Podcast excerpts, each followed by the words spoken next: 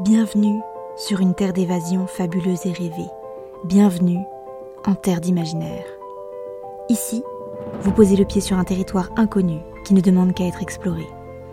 Découvrez chaque semaine une histoire courte, une nouvelle ou un conte qui vous fera voyager la tête dans les étoiles tout en conservant vos pieds sur terre. Découvrez aujourd'hui l'histoire de l'allégorie de la sirène. Cher Charles, te souviens-tu de l'été chez ton grand-père, celui où je suis tombé amoureux pour la première fois? Et toi aussi, je le crois bien. Le temps était si doux à cette époque. Henri nous avait accueillis chez lui, de son air bougon, mais s'était finalement révélé un cœur tendre dès les premières soirées au coin du feu, dans le jardin. Lorsqu'il nous a parlé de la sirène du lac, nous ne le croyions pas.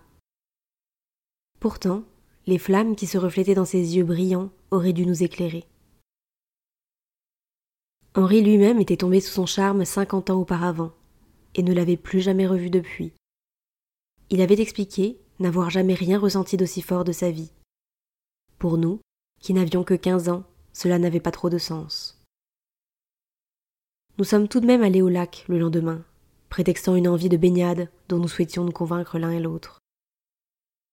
Pourtant, au fond de nous, nous savions que c'était la curiosité qui l'emportait. Le lac était splendide et l'air était frais, mais nous allâmes nous baigner presque tous les jours du mois d'août.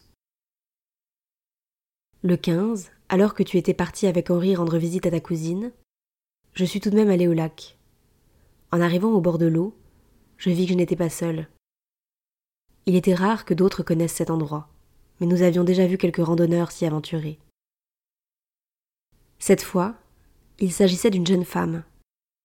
Elle devait avoir quatre ou cinq ans de plus que nous, et ondulait dans l'eau sans remarquer ma présence. Ses cheveux semblaient refléter la lumière du soleil en un arc-en-ciel coloré, et j'en reste à quoi.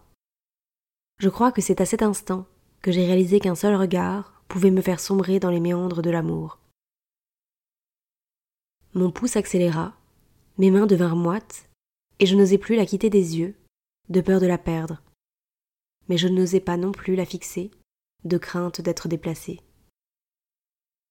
Mon regard se détourna quelques secondes, le temps d'étaler ma serviette, et elle avait disparu. Le lendemain néanmoins, nous y retournîmes tous les deux, et tu la vis à ton tour. Peut-être était-elle elle-même en vacances avec sa famille non loin de là. Mais elle était si belle et enchanteresse que la voix grave de ton grand-père énonçant sa rencontre magique résonnait tout de même dans nos têtes. Le plus étrange était que tu la voyais blonde aux yeux verts et moi rousse aux yeux bleus. Elle était toujours loin dans l'eau et nageait si longtemps qu'il était difficile de l'approcher. Nous avions donc convenu que la lumière nous jouait des tours. Chaque jour, nous tombâmes un peu plus sous le charme de la jeune femme. Son rire cristallin était une musique à nos oreilles. Son regard débordait d'intelligence et de finesse, et ses cheveux nous hypnotisaient pendant des heures. Jusqu'au jour où elle disparut. Nous ne surent jamais qui elle était, et s'il y avait bien de la magie là-dedans. Henri, lui, avait vu nos regards embrumés, et était persuadé qu'il s'agissait de la sirène, même si pour lui, elle était brune aux yeux noisettes. Ton grand-père expliqua que la sirène était une allégorie de notre amour. Elle nous faisait ressentir ce que nous avions envie de ressentir, et tout n'était qu'illusion. Les sirènes, en apparence sublimes, sont de véritables sorcières, qui malmènent nos esprits afin de prouver la faiblesse des hommes. Je repensais à cet été, vois-tu, près de vingt ans plus tard, et je ne peux m'empêcher de repenser aux paroles d'Henri. Et s'il avait raison? Et si tout cela était plus grand qu'on ne le pensait? Et si l'amour n'était qu'une grande illusion